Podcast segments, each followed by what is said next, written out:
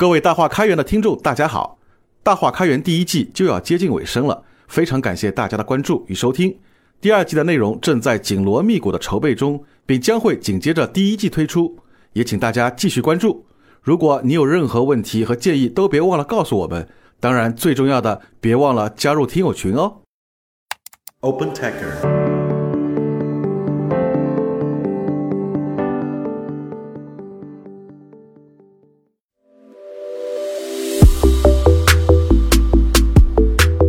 大家好，欢迎收听本期的大话开源，我是主持人明爱。这是一档由 OpenTaker 发起的访谈节目，旨在沉淀开源人的所思所行，力求摸索出有趣、有料、有品的开源武林秘籍。每一期对话，我们会邀请身经百战的开源老兵或冉冉升起的开源之星，来分享他们的前沿洞察、防坑指南以及鲜为人知的走心故事。在这里，不管您是开源发烧友，还是门外驻足观望的好奇宝宝，都可以汲取与开源相关的更多心法与招数。还在等什么？一起来听听今天的江湖对谈吧！非常开心，今天又邀请到了一位跨国公司的开源老兵陆广先生 Gavin。Gavin 现在是在。VMware 中国研发中心担任研发总监，并且也是 HX Foundry 中国社区的联合发起人以及核心维护者。那我们之前也有邀请过他的同事 Henry 以及他的算是老板 Alan 总来分享过。其实请 Gavin 也确实是因为他。算是比较具有代表性的一位开源人。那我们整个大话开源系列的采访，主要邀约的嘉宾呢，是可以分为三类左右。一类呢是他们算是在大厂里面的开源项目主要发起人，或者说是整个大厂开源委员会的，嗯呃负责人。那还有一类呢是创业型的开源厂商，呃，要么是 CTO、CEO。或者说是首席科学家等等，那还有一类呢，就是个人或者第三方组织，啊，像是基金会、协会，或者说像我们这样子比较专注于做呃内容的内容社区，啊等等。那我们更多的是希望说采集不同背景、不同利益诉求的开源人，希望有更多多元化的一些声音来反映呃我们整个此时此此刻。国内的开源生态，与此同时，又能够就是说从这些人身上汲取到更多的营养，给到新入行的。伙伴，或者说已经是在从事这一行的伙伴，啊，以更多思考和启发。那 Gavin 的背景，相较于说 Harvard 社区，可能呃，确实可能是从零到一。那 Gavin 所负责的 HX Foundry 这个社区，他们其实是从呃国外，算是从国外引进到国内的，当时也是做了不少的一些考察。那我们也是希望说，从 Gavin 这边再去挖一挖更多的一些打引号的内幕。啊，那行，我们也废话不多说，直接把 Gavin 给请上来。大家好，我是 v 梅尔 Gavin Lu，呃，我所在的部门是 CTO 办公室。那我在这边主要是负责一些跟边缘计算相关的啊研发的一些项目，一些做一些创新性的技术的落地。啊，主要负责的是一些关于呃虚拟化的边缘、云计化的边缘、原生在边缘的应用，以及呃智慧数据中心方面的一些项目。Gavin，我知道。其实你整个的一个职场从业的经历是比较偏国际大厂里，那这一块其实很想请教的是说，在社区运营方面的一些心得。毕竟你接触的很多都是那些海外可能更加先进的一些理念，或者说 best practices。那在开源社区运营这一块，也给大家分享你的一些建议。我觉得我们在过去的三四年里，呃，运行这个爱 g 方 Foundry 中国社区，其实有一些很宝贵的经验，也可能是一些特别的经验吧。呃，以这个社区的运维来讲，我们在过去的这段时间里边，你会发现在最初的可能两年一两年的这个时间里，大家对于一个新的项目、一套新的技术，都是比较陌生的，需要花很大的力气去宣传推广、去布道、去呃教育行业内的呃行业内的这个伙伴，或者是潜在的伙伴以及潜在的用户，到底这些是什么东西，它怎么能帮助呃客户、帮助合合作伙伴。解决他的问题，提供新的价值。那么，在他们接受了，首先从呃价值点上，他们接受了这个新的呃开源项目之后，才会去有动力来去使用，来去探索。那么能才会有机会去落地，呃，真的有商业的客户，这是我认为的第二个阶段。呃，第三个阶段是说，那么他已经在用了，也已经有落地的案例了，怎么样能够吸引更多的这个合作伙伴或者是用户来回馈社区，来做代码的共建啊，或者是帮助进帮助社区进一步的壮大，寻找新的价值点、新的应用的场景，这个应该来说是第三个阶段。我觉得我们现在的这个爱之方式中国中国社区来讲，基本上是处于第二和第三阶段之间吧。也就是说，我们其实已经有比较大量的用户或者是是兴趣爱好者在尝尝试在使用，呃呃，各种途径的各种讨论的形式非常的多样，然后也已经有相当多的这个落地的案例在客户那边去部署。因为我们有些商业伙伴，比如说江津智能，他们已经是把全系列的产品方案都基都基于爱哲方式，呃，然后接下来第三阶段就是反馈和呃对社区的直接贡献，我们也有几家。呃，本地中国本地的公司，像江行啊，像 EMQ 啊，像春麻，都在做这个代码的贡献，或者是帮助社区做一些文档性的工作，这个都是我们现在正在看到的事情。呃，我们我觉得我们现在正是处在第三阶段的初期吧，这样的一个状态。嗯，整体来讲，我觉得基本上所有的开源社区进入中国要开花结果，要落地，要生根发芽，变得更大，基本上都要经过这样一个过程。那在你看来，开源算得上是一种哲学吗？或者说，你会怎么去看待开源？我更愿意讲，就是早期的时候，在自由软件时期，那的确是一种哲学，是一甚至可以讲是一种宗教信仰，呃，就是你真的是有信仰在里面，才会愿意去做这个事情。因为当时其实是没有什么，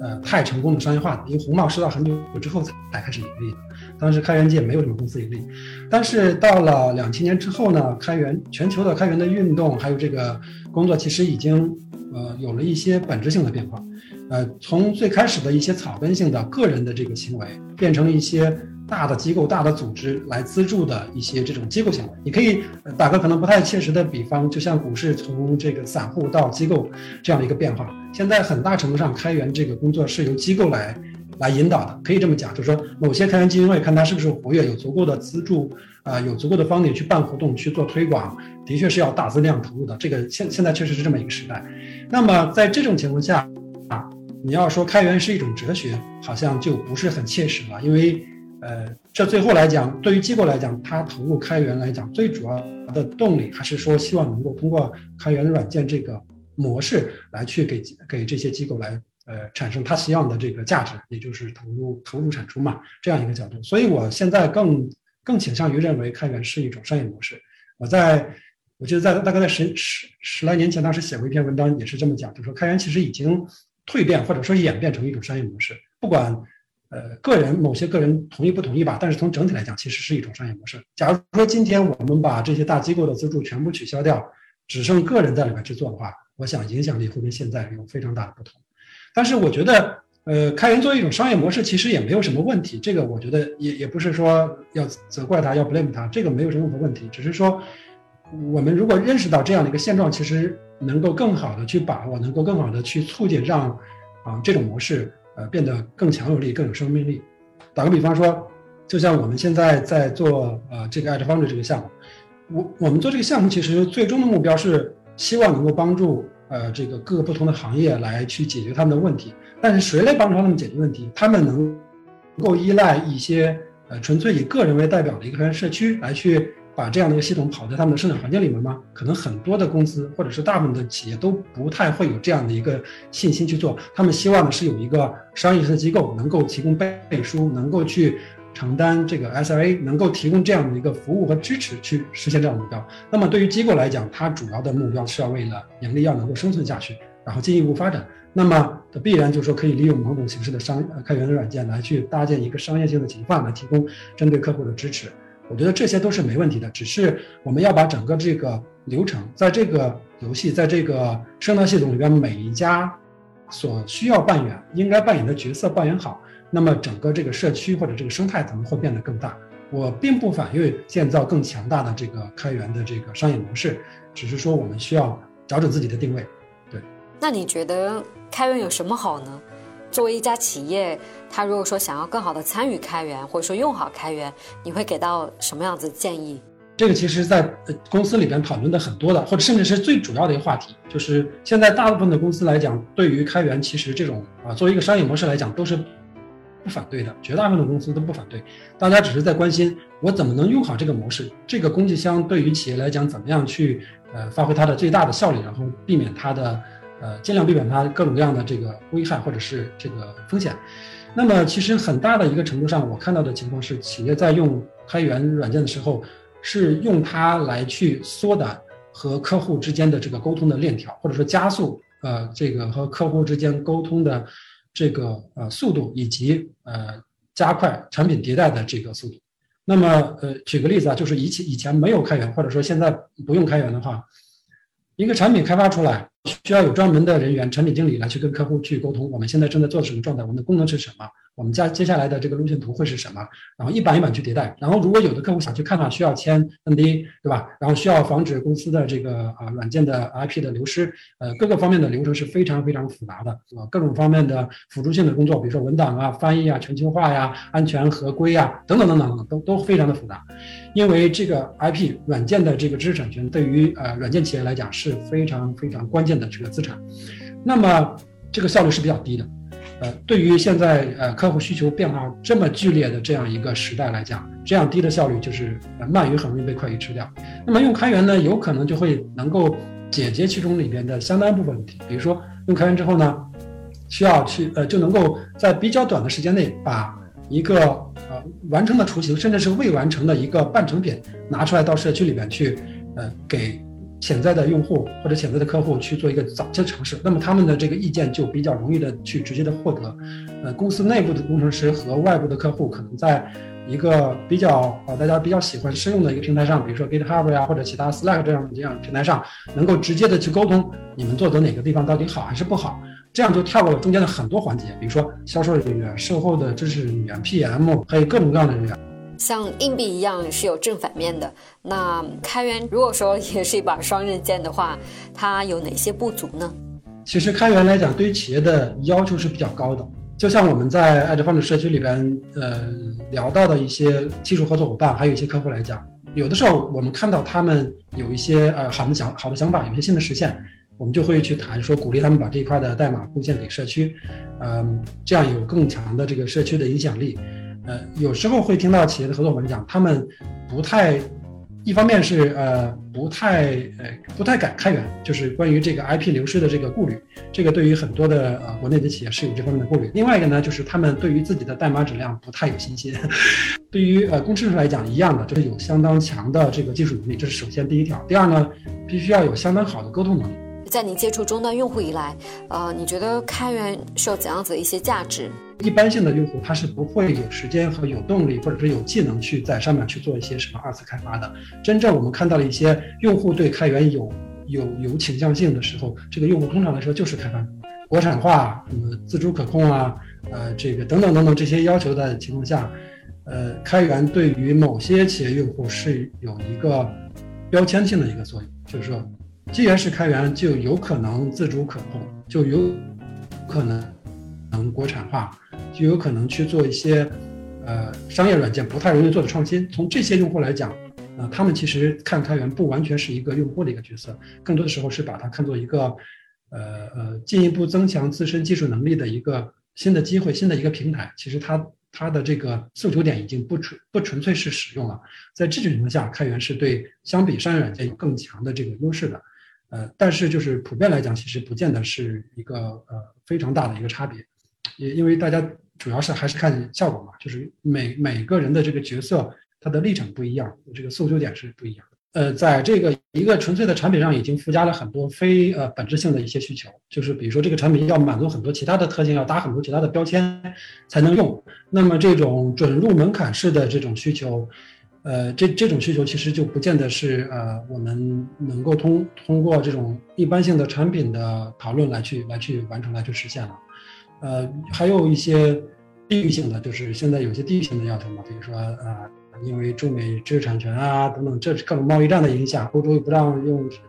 啊，就是很很多这些这些内容，我觉得这个其实已经脱离了开源社区的本质性的讨论。作为一位深藏不露的开源老兵，在你默默的观察之下，你觉得目前的中国开源生态有着怎样子的一股风气，或者说你会怎么去评价或看待？在中国来讲，开源现在是很火，一方面是非常火，就是很多的个人机构、学校、研呃还有政府都在参与，这个是毋庸置疑的。可以说，呃，甚至全球来讲，也许乍一看中国是最火的地区，因为很多的这种采购的规则呀、指导啊什么都会倾向于说要求开源。我想在其他国家或者地区，这方面的这个指导性意见应该是相对比较少。另一方另外一方面呢，我我的感觉是，开源在中国真的变成了一门生意。呃呃，我说的开源变成了一门生意，和刚才说的开源是一种商业模式，这个是不一样的。就是说，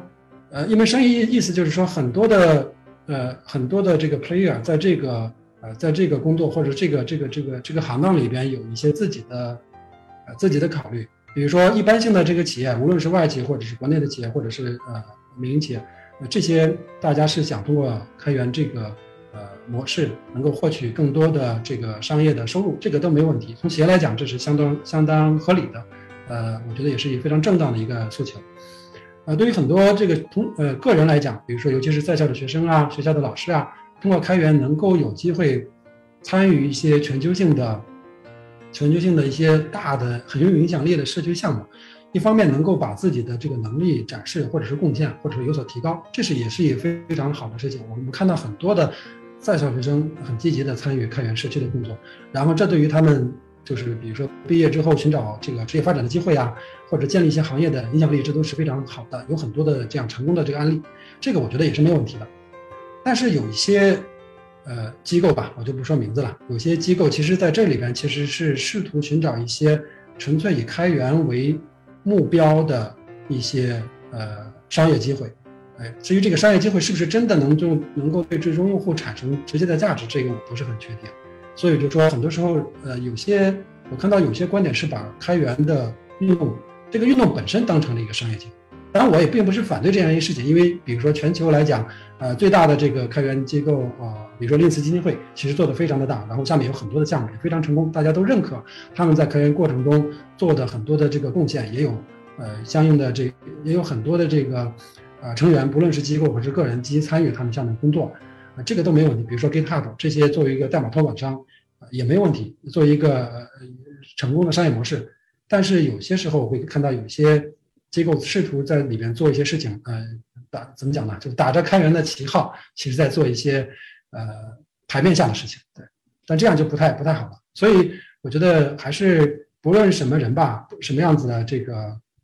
什么样子这个角色在里边，还是要睁大自己的眼睛啊！因为毕竟开源，如果把它作为一种商业模式来讲，呃，什么样的行业里面都会有不同的人在在里边去做不同事情。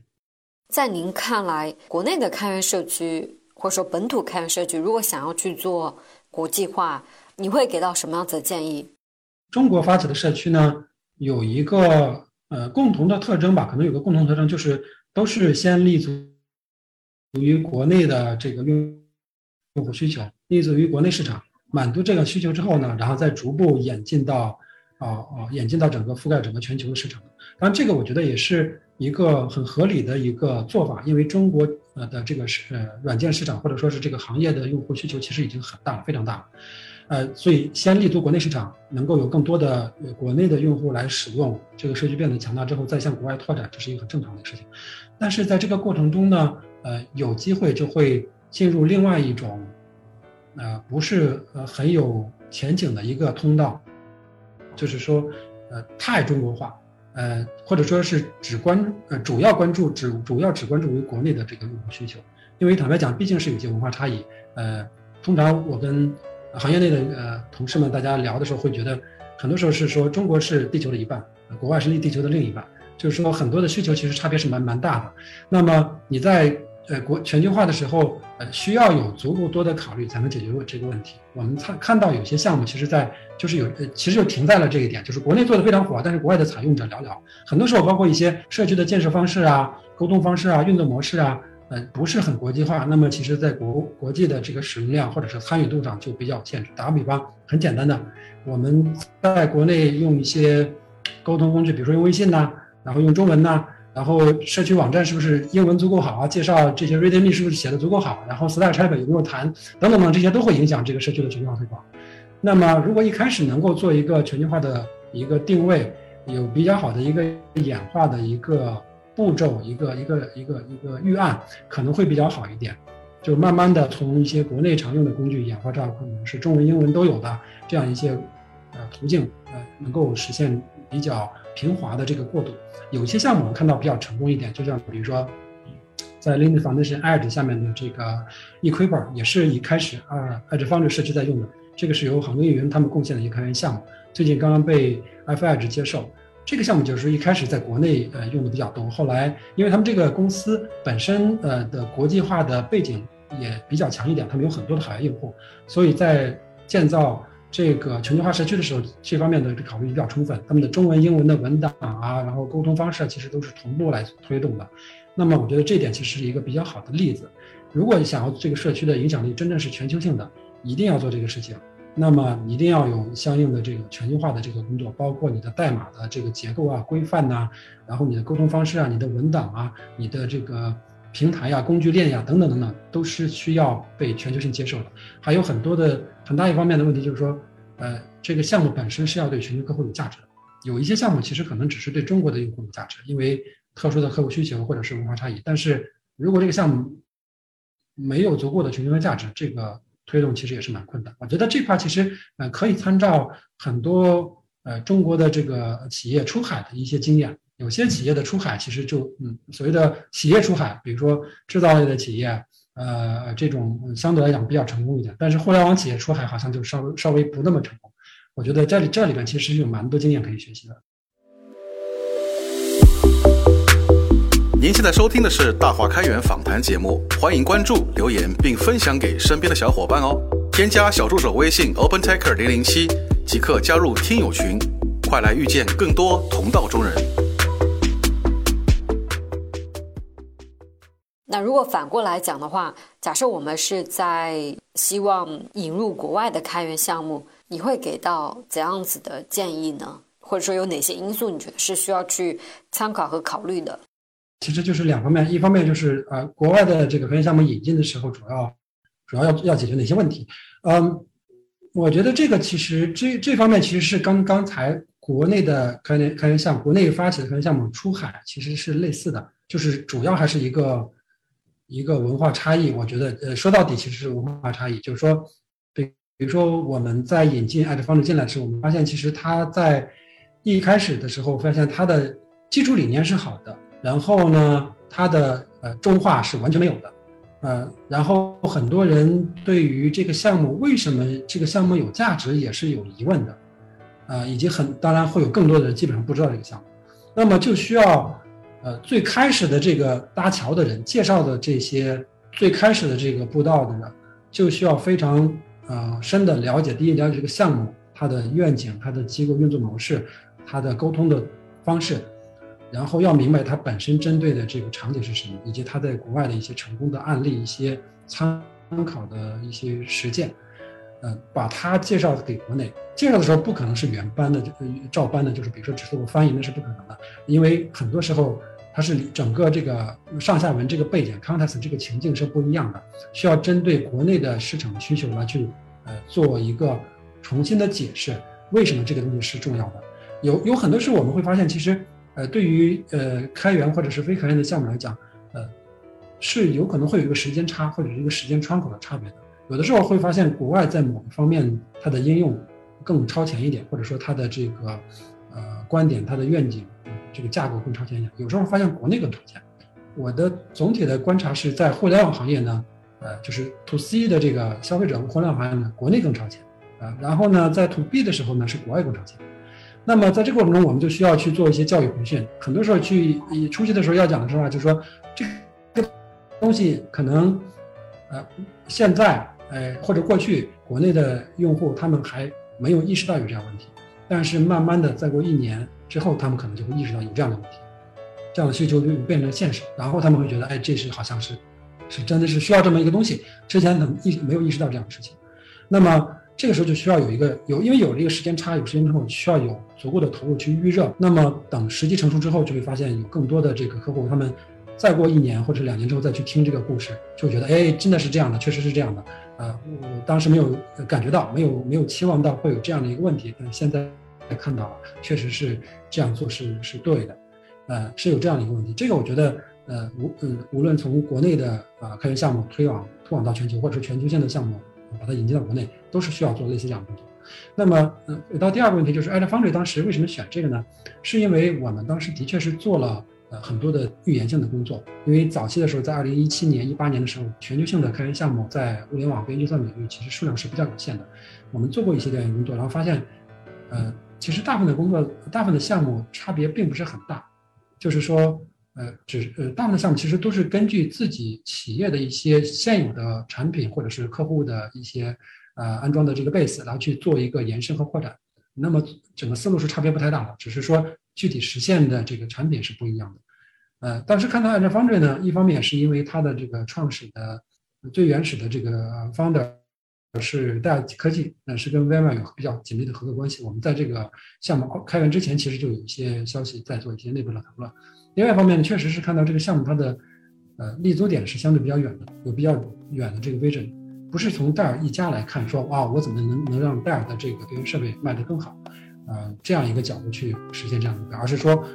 这个行业性的问题是什么？我们现在都在在做什么事情？我们现在都在在做烟囱、做竖井系统，各个系统之间都是孤岛，有数据孤岛，都是割裂的。那么从行业来讲，这个方向应该是，应该是朝哪个方向发展？是不是应该有一个跨呃供应商、跨软件平台、硬件平台的这样一个横向的？呃，边缘计算框架能够出来，这样对于行业内的所有的呃这个 player，所有的人员角色，呃，企业、企业机构，无论是供应商、用户，或者是其他的这个 SV 来讲，都是有价值的。那么从这两讲，发现它是当时业内来讲唯一一个是这样一个定位的一个呃开源项目。那么我们也是做过一些技术性的这个分析和这个测试，发现整个的架构设计还是比较合理的。所以呢，就是希望能够把这个项目能再通过引进并推广。那么最后事实证明，确实这个呃，在相当长的时间里面，确实它也的确是唯一的一个项目。然后我们在这个过程中，也是利用了刚才说的，要跨越文化差异，要去寻求国内的用户和合作伙伴，他们能够理解的语言，能把这件这个项目的价值能够解释清楚，让他们能够接受。同时，在一个合适的时间点，有呃呃吸引到呃更多的这个呃。合作伙伴来参与共建，而不是说还是我们一家来去做推广，这样这个社社区才能变大。然后呃，用户会看到不断的越来越多的实践的案例、落地的项目，他们才会更加的有信心来去做这个事情。很多时候客户他们是比较呃怀疑或者是比较小心的，是希望看你这个项目这个技术是不是有持续的生命力，还是说宣传个一年半载就呃不温不火，然后就消失掉了。这个很多时候是需要有一个。呃需要有一个培育期的，这个也是一些前期的成本需要在里面放进去。我们再来聊一聊开源人的职场打怪经历，聊聊您个人。那 Gavin，假设要让你用三个关键词来形容自己，你会怎么说呢？三个关键词，我想，呃，第一个就是说有好奇心，嗯，第二个呢是有有执行力，呃，第三个呢就是能够坚持。作为一个刚入行的一个呃技术的从业人员、开发人员、工工程师来讲，有好奇心是一件呃很重要的事情，呃，这个能够帮助你在日常的工作之外寻找一个新的呃感兴趣的啊有呃能够兴奋起来的一个领域，因为只有你感兴趣了，能够兴奋起来了，你才有可能真的全身心的投入啊，才有可能去发现一些一般人发现不了的东西，或者说做出一般人做出不了的事情。啊，我觉得有好奇心、有兴趣点，啊，这个是第一，啊，首先，呃，很重要的事情。执行非常的重要，呃，甚至是不亚于好奇心，嗯，或者是说白一点，没有好奇心，在很多时候有执行力也是也是很不错的，能做的很不错。那么执行是什么？是说什么呢？就是说你能够 deliver 你所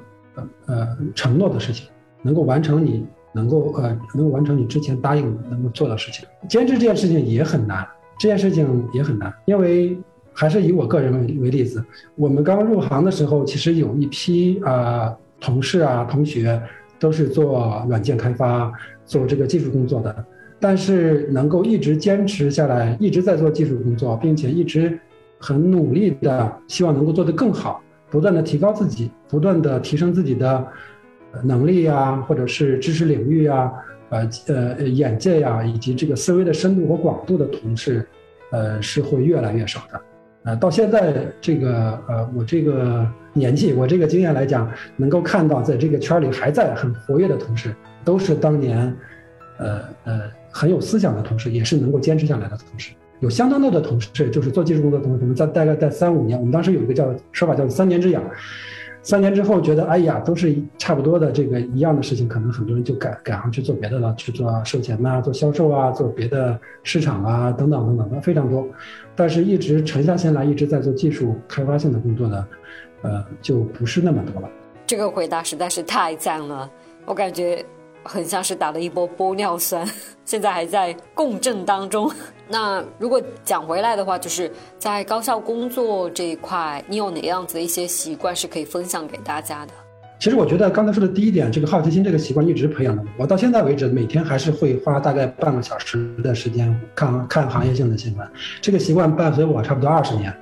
对。这个我觉得也是蛮好的一件事情，就是当然不一定是做我呃像我一样做这个事情，但是可能可以做有其他的这个实验方式。但是我觉得，保持好奇心是一个很重要的一个事情，就是能够保持好奇心，能够让思维更活跃。另外一些呃其他的很重要的事情，我想嗯有几点吧。第一点可能就是时间管理，时间管理非常重要。这个其实跟第二点这个执行力。执行这个是是有关系的，因为执行说到底其实就是刚才提到的这个保质保量、保证时间的这个情况下，在呃一定的资源范围内完成既定的目标。那么时间管理可能是刚刚入职的。以及呃工作一段时间的这个同事，很多时候是需要去关注的一点。那么这个时间管理可能不光是说在工作上完成一个任务、完成一个项目的时间，还有很多生活上的一些特点。呃，另外一点很重要的就是沟通，这个可能对于很多做技术的同事，一开始尤其是在刚刚工作的头几年，并不觉得是一件很重要的事情。我也是一样，在工作的刚才头头两年，并不觉得沟通。是一件那么那么重要的事情，总是觉得啊，我技术足够牛就能够完成很多事情，我就可以，呃，挑战整个世界。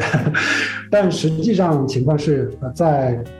呃相当大的领域，或者说是绝大部分的领域里你你来讲，一个人是不能够完成绝大部分的工作的。然后就是我们的荐书环节，不知道 Gavin 平常看书多不多？一般你会推荐大家看一些什么书呢？推荐两本书吧，或者三本书。呃。作为一个工程师来讲，就是从技术角度出发，我记得当时呃看的最早的呃一本书是《人月神话》，我不知道现在大家是不是还流行看这本书，但是我对我对我来讲，这本书的其实价价值很大，就是人月什么 Man Month Myth，呃，另外另外另外一个本书就是可能很多人看的就叫《人件 Peopleware》，呃，这是作为一个工程师来讲需要去理解的 Peopleware，对，这是作为工程师来讲，然后作为一个比如说希望朝管理路线发展的。呃，一个一个新入职的工程师来讲，我推荐几乎全套的德鲁克的书，呃，然后当他的书其实是比较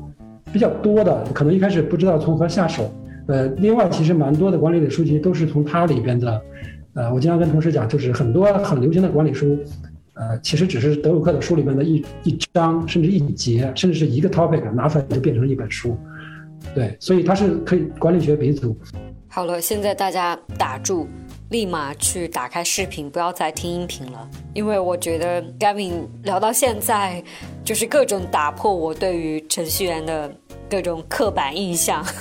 当然，如果说你现在去打开看视频的话，可能 Gavin 还是穿着格子衬衫，然后他的发际线和发际线可能相对也是比较高的，然后发量相对也是比较少的。但是我觉得他的整个输出的质量实在是太高了，然后。今天的这个应该不能说是鸡汤，但是整个营养成分实在是非常之高。呃，大家可以可能需要分好几次来消化，或者说不断的来 重听，然后再说回来。我是还蛮想知道说，假设我就是作为一位技术从业者，Gavin，你会给到我怎样子的职场建议呢？比如说，我也很想像你一样做到呃一家大厂里面的，然后像像是这样子一家跨国大厂里面的技术高管。我我想说的一件事情，就是对新入职的呃新的那个同事来讲，新职场新人来讲，呃，在转换赛道的时候需要小心，有可能你的转换是非常正确的，你你到了一个你适合的领域，有可能是错误的，你在将来可能会在不同的赛道上来回的偏移。那么从距离来讲，可能你在任何一个赛道上能够往前跑的距离都不会很远。那么怎么去判断这个点呢？呃，follow your heart。讲到职场这个的话，我就真的是不由得脑洞大开，就是突然很想问，对于职业选择这一块，可不可以请你分享一下你的一些思考？因为像就是很多人会鼓，就是有一些媒体或者说机构会去鼓吹，像是什么人工智能时代以来，很多工作岗位会被替换掉，或者说是一些偏共情类的职位，在未来会更加有市场。那你是不是这样看的呢？对于技术从业者，他们是不是某种程度上也需要去考虑一下自己的职业选择？首先，第一点呢，我有一点不是特别啊完全同意，或者说觉得很很很严重的，就是说关于人工智能来了之后，大家会不会失业这件事情，我觉得，呃，我同意一半，但是不同意另外一半，就是说人工智能这件事情，因为我们也在做一些人工智能事情，呃的项目，然后我是我的看法是，从一个非常长期的愿景来讲，也许它会是一个呃很很重要的因素，或者是可能会有一个相对来讲比较严重的一个结果，但是这个时间会非常长。因为现在还是一个呃，所谓行话叫做弱人工智能时代，呃，不是一个强人工，现在没有强人工，而且在可见的未来也不太会有。那么在这个情况下去担心一个跨行业普遍性的，比如说人员失业啊，或者将来的这个职位的发展的这个安安全性问题，我觉得对于绝大部分的行业来讲，或者对于大部分人来讲，其实不是一个特别严重的问题。没有这个行业会有新的行业。其实在这个上面，从社会发展角度上讲，我觉得呃。失去一些新的职位，会有新呃，失去一些旧的职位，会有新的职位出来。重要的是让自己能赶上时代的步伐，不要被它抛掉。理解理解，我们今天就先到这，也谢谢 Gavin 今天的分享。不管是前面关于开源的一些洞察，还是说后面 Gavin 分享了很多的自己的职场的经验，我觉得确实非常值得大家去反复的回味。可能有一些点，我们在当下听的时候不会有多大的感受，但是有了一些人生阅历之后，然后再来听，才会有的同样的一些感触。然后我自己受用最深的可能是那条，就是 deliver on time on。Quality own resources，而且是要 consistently。我觉得这真的可以算得上是一一条职场的金科玉律，因为这样子才能够真的是建立我们在业内的口碑，也能够在职场混得更好。呃，算得上是打怪升级的秘诀。行啊，那我们也谢谢大家今天的时间，下期再见啦！谢谢大家，再见。本期的大话开源就到这里了。如果喜欢本节目，欢迎转发给身边的朋友。我们也期待您在节目后的精彩留言，同时也邀请您加入我们的听友群。入群只需添加小助手的微信号 OpenTaker 零零七，备注开源，就能和更多小伙伴切磋武艺了。也欢迎大家关注 OpenTaker 开源星系的微信公众号和视频号，解锁更多精彩内容。感谢大家的收听，我们下期再见。